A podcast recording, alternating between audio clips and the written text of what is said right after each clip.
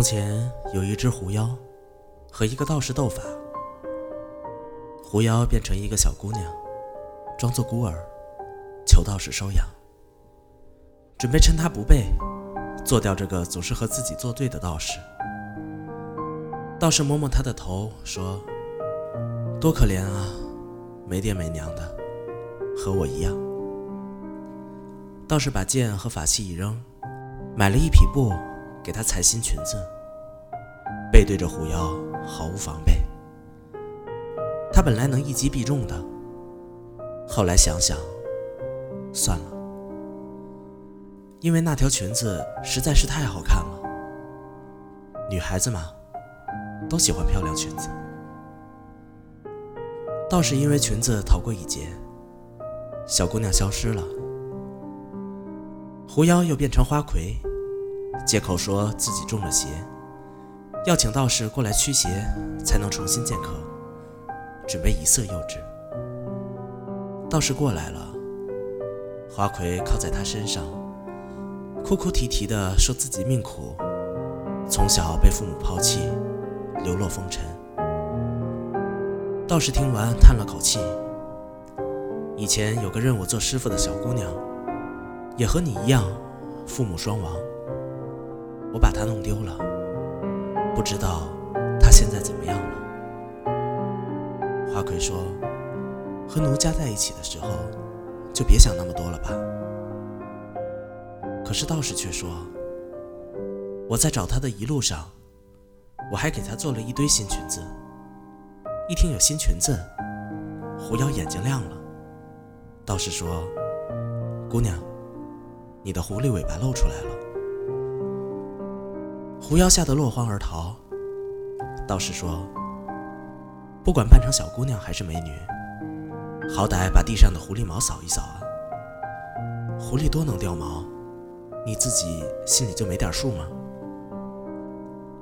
但是狐妖舍不得那堆小裙子，半夜偷偷潜进道观想偷出来，刚钻进衣柜就被道士逮住，现出了原形，可怜巴巴地摇着尾巴。两人斗法斗了百来年，与道士斗，其乐无穷。狐妖也没空干什么坏事。道士想了想，送了他一条小裙子。每年给你一条，这一年就不许胡闹。狐妖说：“我能不能每年渡劫后再来拿？渡劫的时候会被雷劈坏的。”道士答应了。狐妖每年渡劫的那天，就跑去道观，钻到道士床底下，拿他当肉盾，听道士被电得滋滋响，心里美滋滋的。有一天，道士和狐妖说：“明年不用再来了，如果没什么意外，他要成仙了。”哦，狐妖低着头。用大尾巴在地上扫来扫去。道士找来了自己的师弟给狐妖认识。你要是无聊，以后我师弟陪你闹，但我师弟老实，不许每天闹，只许闹一三五。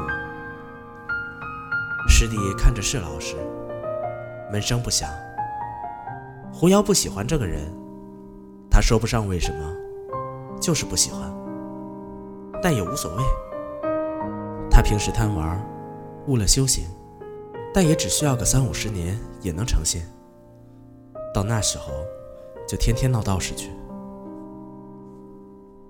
道士走了，云隐山中，羽化登仙。师弟成了掌门。虽然叫师弟，但这个人的年岁却比道士还要大。成仙看机缘，他搞不懂自己的机缘为何总是未知。师弟把主意打到了狐妖头上。他接到消息，说道士有东西留给他，请他夜里过去一次。狐妖照旧步伐轻盈地越过夜色去道观，等着他的是师弟。师弟把狐妖擒住，抛出了他的元丹。师弟说：“你就是师兄留给我的机缘。”狐狸的尸体血淋淋的被扔在荒郊野外。狐狸最后一句话是：“我做鬼也不会放过你。”这句话的意思往往是：“这次我想变成鬼去找你。”狐妖变成过小姑娘，变成过美人儿，她变成过许多样子去找过道士。但人世间许多事往往如此，到了最后，谁也找不到谁。